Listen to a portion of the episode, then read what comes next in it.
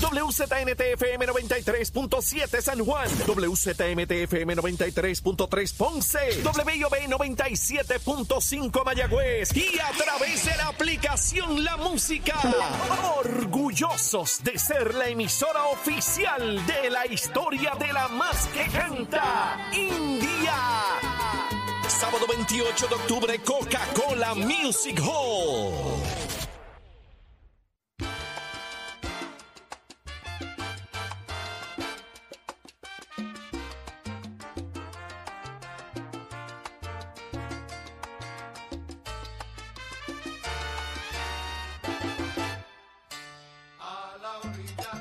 Z93, señores, escuchas Nación Z.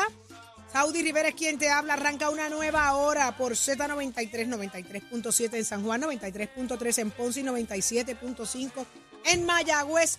Todo Puerto Rico cubierto del mejor análisis, de la buena información. Eh, tengo medio quesito atravesado en la garganta, te lo juro por ese señor. que Gracias, Millán. Gracias, Millán. No puedo terminar de hablar hasta, no, hasta tragar. Mira, Qué pero rico, antes de Millán. eso, antes de eso, Saudi, hay que enviarle un saludo bien caluroso y bien fuerte a toda esa gente linda de la Comisión Estatal de Elecciones que nos están escuchando tan pegados. A Michelle Natter que está ahí con ese corillo encendido. Un abrazo para todos ellos. Nater de San Lorenzo, Puerto Rico. From the Ah, ¿La to conoces the world, tú? to the ¿La world. conoces tú? Pues un abrazo Gracias, a toda la gente de la sintonía. comisión. Gracias por estar pegaditos ahí. Esto es todos los días, esto es todos los días, señores. Así que gracias a ellos y a toda esa gente que día tras día, ¿verdad? Nos encontramos en la calle y nos tratan con ese cariño y sabemos que lo que estamos haciendo eh, les gusta eh, porque así nos lo hacen saber. Pero tengan algo bien claro. Esto es por nuestro país, porque nosotros aquí hablamos como ustedes, analizamos las situaciones que nos afectan y nos aquejan a todos y exigimos y pedimos respuestas a los protagonistas de cada una de las no, historias. y a los que no nos tratan con cariño también. Ah, no, también. Se da no- mira, también, no, se ahora da digo yo, como el gran Leo Díaz, no es personal. Si usted lo coge para trofeo, usted haga una galería. Haga una galería. Buenos días, Ole, buenos días, Eddie, buenos días, Gabriel. Una canasta. Una Buenos días, buenos días, buenos días, buenos días. Ya arrancamos una nueva hora, señores. Listos, prestos y dispuestos. Mucho análisis. Quédese conectado aquí en Nación Z. Eddie, Una nueva hora de viernes 22 de septiembre del año 2023. Y como dije ahorita, si todavía estás pegadito como la esposa de Millán, levántate que el despertador te está velando y te agarra el tapón, Gabriel. Gabriel. Yo, yo eh, quiero decirle a Millán que gracias, gracias porque eh, Yo- ahora acabo de matricularme nuevamente en el gimnasio eh, con lo que nos ha traído aquí. Eh, así que gracias, Millán, gracias por Millán, quiero confesarte algo. Piqué cada una de las frituras. Me comí media alcapurria. Me- eh, que esto no lo está escuchando mi entrenador. El hot dog, el hot dog te lo que mandaste esto no lo completo. está escuchando mi entrenador porque es que yo sé que me va a pasar No, factura. El hot dog te lo tengo mandaste doble- completo. Tú te lo comiste completo. Doble el- el hot rutina, dog. doble rutina. Doble rutina. Eh, me comí media alcapurria, media empanadilla, medio sorullito. Ay, no. Y el quesito, y el quesito la está coqueteando. Y me metí un quesito. Suerte que son mini. Oye, pero si ese aguacatito que trajo Millán, nadie Es lo mío. quiere. No, mi ¿Cómo que- amor. es? Caramba, ¿Cómo Gabriel. es? Gabriel. Contra. Verifícate el plan dental, mi amor. No te paren los sembrados, mi amor, que eso lo Como sembraron dice, para mí. como dice Noelia, relájate y coopera. ¡Oh! Eso es como un dolor al hígado. Y no puedes decir eso, no lo repitas, por favor. Vamos a lo que vinimos, señores. Muchas cosas pasando. Vamos a lo que vinimos. Arrancó esta nueva hora repleta de información y por eso es que está José Bernardo Márquez, representante de Movimiento Victoria Ciudadana con nosotros. Buenos días. Buenos días, representantes. Bienvenidos. Buenos días. Buen día, Saudi, buen día al panel y, y, oye, mi, mi cariño, Eddie, eh, que estabas ahí, ¿verdad?, mencionando el tema de, de, de que a veces alguna gente no, no les tiene cariño, pero esto es el cariño del mundo para todo el panel. Agradecido, hermano. Sé que es bien, bien. y es bien recibido. Ay, qué bien, qué bien. Yo espero que eso no sea un sarcasmo, Betito, porque es que a mí me, mira, se me sale la media no, alcapuja, se me sale la media alcapuja y la media empanadilla que me acabo de zumbar. mentira, Claro mentira. no. Usted, usted es de los buenos, usted es de los buenos. Y nos Bernardo. escucha, y nos escucha, porque Y nos cuando nos encontramos allá en el Capitolio me dice, hablaron de eso esta mañana. Y tú sabes que a mí me gusta de él que tiene el temple político, es un Así tipo es. línea, eso me, eso me, eso nos cae muy bien. Así que vamos a lo que vinimos. Eh, están pasando varias cosas, Jorge. Así es, representante. eh, usted ha, tra- ha- ha planteado una medida que busca de alguna manera detener el éxodo de talento joven fuera de, de Puerto Rico. ¿De qué se trata esto? Pues mira, por, por muchos años y yo diría que hasta ya varias décadas hemos estado sonando la alarma demográfica, ¿no? El tema de que está bajando contundentemente la cantidad de personas, particularmente jóvenes, que, que se quedan y que permanecen en Puerto Rico. Eso tiene dos variables, la migración y la baja en la tasa de la natalidad.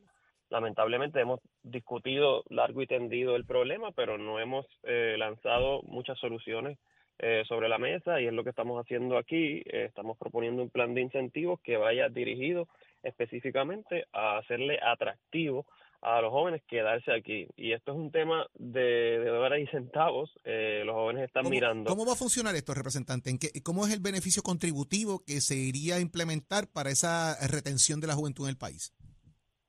Pues mira, son, son varios incentivos que estamos planteando. Eh, uno tiene que ver con un alivio para el pago de préstamos estudiantiles de mil dólares al año, eh, un crédito de mil doscientos dólares por menor dependiente. Sabemos que existe el crédito federal.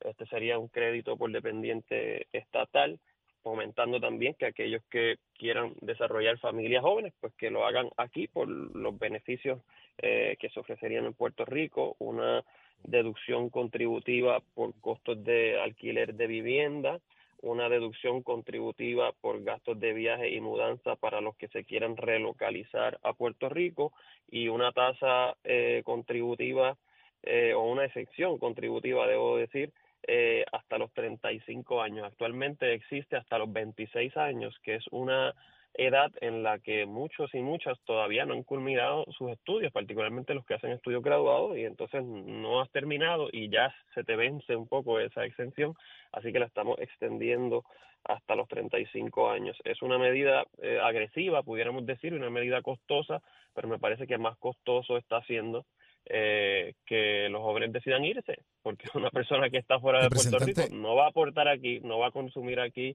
eh, y no va a trabajar aquí y eso eh, pues tiene un término indefinido eh, y entendemos que, que tenemos que hacer todas las medidas y todos los recursos para que se queden aquí. Representante, ¿ustedes pueden- han podido identificar eh, la cantidad de jóvenes que, que hoy están emigrando eh, de Puerto Rico? Pues mira, eh, según el perfil del migrante del Instituto de Estadísticas, eh, se van eh, entre 30 mil a 40 mil jóvenes anualmente entre las edades de 20 y 39 años, ¿verdad? Estoy, estoy estirando el concepto eh, juvenil hasta los 39 años, no para estar yo dentro de ese... Muy bien, muy bien. Sí, espectro. pero es así. es Métase así. allá adentro Pero también.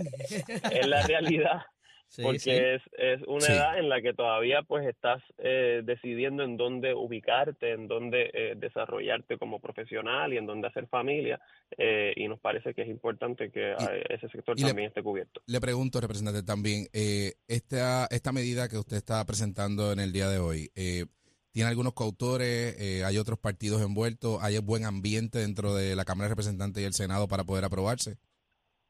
Pues mira, la, la acabamos de erradicar ayer, inmediatamente como es mi, mi estilo, siempre la comparto con, con compañeros de distintas delegaciones para que la evalúen eh, y se unan como coautores, así que ese proceso comienza ahora, cuando la puedan ver, eh, una vez sea referida a las comisiones de Hacienda y Juventud, que es las que entiendo que van a tener la, la jurisdicción para atenderla. Sabemos que hay una conversación sobre la reforma contributiva, así que esto también es un intento de insertar el tema y la perspectiva juvenil a esa conversación de reforma contributiva, cómo los cambios que, que vayamos a hacer eh, toman en cuenta eso, eh, porque de lo contrario, si no hay un- una intención eh, y una estrategia, debo decir, en que redunde en unos beneficios eh, económicos para Puerto Rico, pues me parece que, que la reforma contributiva, más allá de aliviarle la carga generalizada que todos tenemos, eh, pues tiene que también eh, producir resultados. Representante, pero hay unas palabras mágicas, que es impacto fiscal.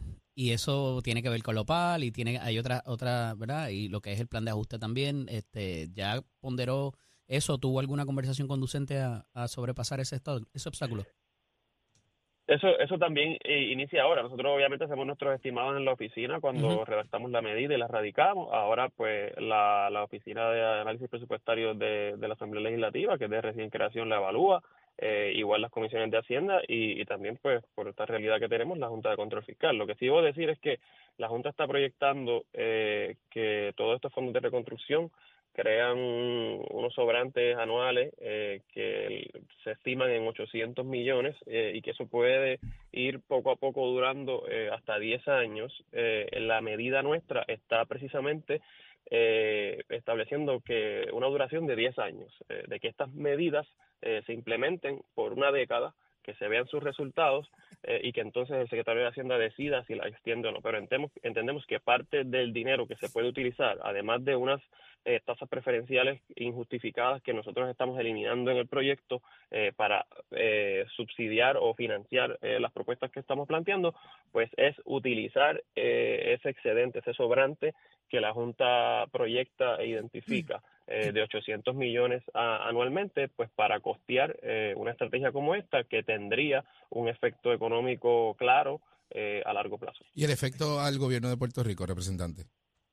En términos del impacto fiscal el impacto, bueno, nosotros de nuevo, los números de nuestra oficina estiman que lo que estamos planteando puede costar eh, unos 500 millones anualmente que suena como un número grande porque lo es, pero recordemos que la reforma contributiva propuesta por el gobierno, ¿verdad? por el gobierno central, por el liderato del PNP, eh, costaba 650 millones y la que, según le enmendó el liderato del Partido Popular en la Asamblea Legislativa, eh, subía a unos 800 millones. Así que nosotros estamos diciendo, si ya hay una voluntad de eh, hacer un alivio contributivo, pues hagamos uno más parecido al que yo estoy proponiendo, que me parece que tiene eh, mayores probabilidades y mayores justificaciones de redundar en un efecto económico acumulado, porque joven que se va, como decía, 30 mil, 40 mil jóvenes en esas edades, es joven que difícilmente regrese. Y también estamos tratando de hacer eh, una estrategia eh, como el tema de los préstamos estudiantiles, el tema de las exenciones por, por aquellos que deciden relocalizarse a Puerto Rico para atraer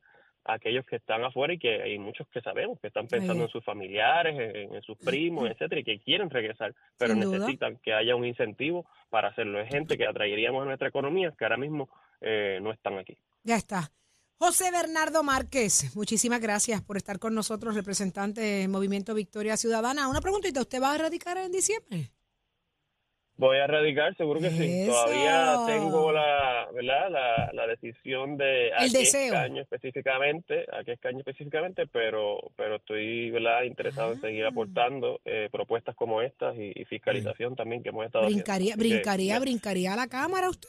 En la Cámara. No, perdón, al Senado. Pues, Estoy, estoy pensándolo. Eh, puede ser Cámara, puede ser Senado, puede ser acumulación, puede ser distrito. Todavía lo tengo en, análisis y, en oración. Así pues cuando tenga eso pues, claro, cuando usted tenga eso claro, nos da una llamadita. lo decimos aquí en Nación Z. ¿Está bien? también? ¿Está bien? No creo que sea Washington. Déjalo aquí. O la gobernación, porque están buscando candidato a la gobernación en el, Gabriel, movimiento. Eso es en el próximo, eso es en el próximo capítulo. Bueno, muchachos. Eh, ¿Usted, ¿Usted habla inglés, Bernardo? Sí, sí, hablamos inglés. Eh, pues, ¿A que no me contestó eso en inglés? Hi. Yes, I'm speaking bueno, English. Este, we could do the interview in English if you want to. Oh my God! Don't do that, don't do that. Thank you. Pero, pero por ahora nos quedamos en la Asamblea Legislativa. Gracias. gracias Ahí está. José Bernardo Márquez, representante del Movimiento Victoria Ciudadana, y lo escuchaste aquí en Nación Z. Pero ya está listo en línea telefónica Luis Pérez y él es el director ejecutivo de la oficina, mire, de ética gubernamental. Le dicen el cuco, ¿es verdad? El, Rosario, el Toño Rosario de, ética. ¿Será eso? Ahí viene. Luis Pérez, buenos días. Saludos, buen día, Saudi, a los demás del panel y al país que nos escucha. Me dicen que usted es bien serio. ¿Eso es verdad? Bueno, quizás más reservado, se puede decir, pero... Es que la posición así lo exige y no esperamos menos, así que gracias por estar con nosotros acá en Nación Z.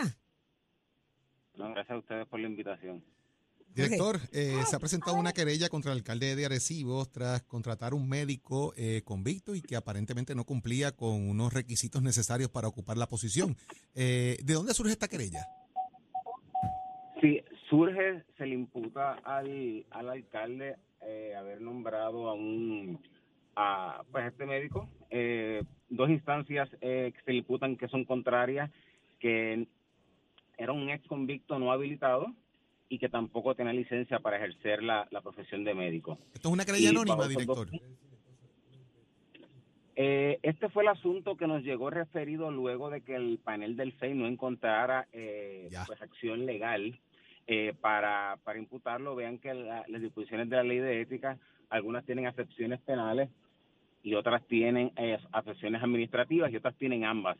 Y en este caso, después de concluir el proceso ante el panel del FEI, eh, sin encontrar, eh, porque es el elemento de intención, Claro. lo que se ve a nivel eh, penal, y obviamente a nivel administrativo no hace falta un elemento de, de- de intención, son faltas administrativas que se pagan en el peor de los casos con dinero, eh, que es la multa. Y Y, en en este- ese asunto, pues, Ajá. En este caso, ¿a- ¿a caso. qué se expone el alcalde de Arecibo si se encontrase, verdad, que, incluye, que incurrió en estas faltas administrativas? pues se incluye, eh, se expone a, a multa hasta 20 mil, que dice que es lo que dice la ley. No obstante, siempre la, la, la, la imposición de multa va eh, atemperado a las faltas y también está el elemento de, de restitución. Esa, ambas, ambas cosas eh, disponen la ley de ética gubernamental y podría estar eh, expuesta el, el alcalde de Arecibo o cualquier persona que enfrenta un proceso adjudicativo ante la oficina. Esta querella, eh, obviamente, comienza el proceso ahora de, de la investigación per se para eh, adjudicar los hallazgos, si, si alguno.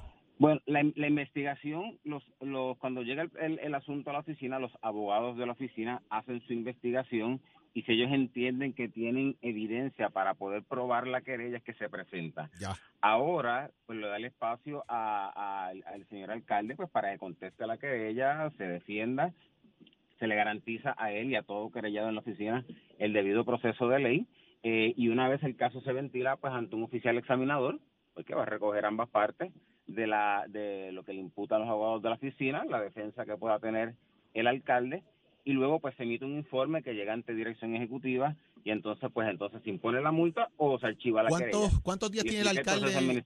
¿Cuántos días tiene el alcalde para contestar? ¿Cómo corre el término? Son 20 días, 20 días eh, calendario para que para que conteste la, la, la querella y entonces pues da paso al, al descubrimiento de pruebas, eh, a, a todo el proceso normal que rige la ley de ética y la, la ley de procedimiento administrativo informe. Vamos a ver qué pasa con esto, Doctor. Estaremos muy pendientes a toda esta situación y esta querella y qué va a pasar eventualmente con esta eh, multa que puede llegar a tener entonces el alcalde de Arecibo, Tito Ramírez. Gracias al director de Ética, Luis Pérez, por estar con nosotros aquí en Nación Z. Muchísimas gracias por estar con Gracias, nosotros, Suárez, director. Mucho éxito.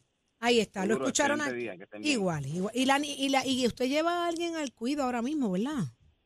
Yo escuché a alguien llorando. Estaba ahí. dejando a mis dos niños, eh, sí, Eh. disculpen en esa, que estaba, estaba entregando No. muchachos en la, en la mañana. y- Qué belleza, nos encanta, nos encanta ver la, la naturaleza del ser humano. Así que enhorabuena, bendiciones. Muchísimas gracias, Luis Amén. Pérez, el director ejecutivo de la Oficina de Ética Gubernamental. Señor, y lo escuchaste aquí en Nación Z, donde escuchas a Tato Hernández, porque somos deporte. Vamos arriba, vamos arriba, vamos arriba. Buenos días, muchachos. Información acabadita de llegar a última hora. La Selección Nacional de Béisbol Femenino de Puerto Rico, escucha esto, Titi, subió tres posiciones al ranking mundial. Ahora, las puertorriqueñas se posicionan en el sexto puesto del mundo del escalafón mundial a nivel del béisbol femenino. También la representación del fútbol está entre las mejores del mundo, así que los, equipos femeninos dejándosela caer y de qué manera. Aquí en Nación Z somos deportes, usted siempre se entera. Vámonos a nivel de la aceleración, el circuito para este weekend.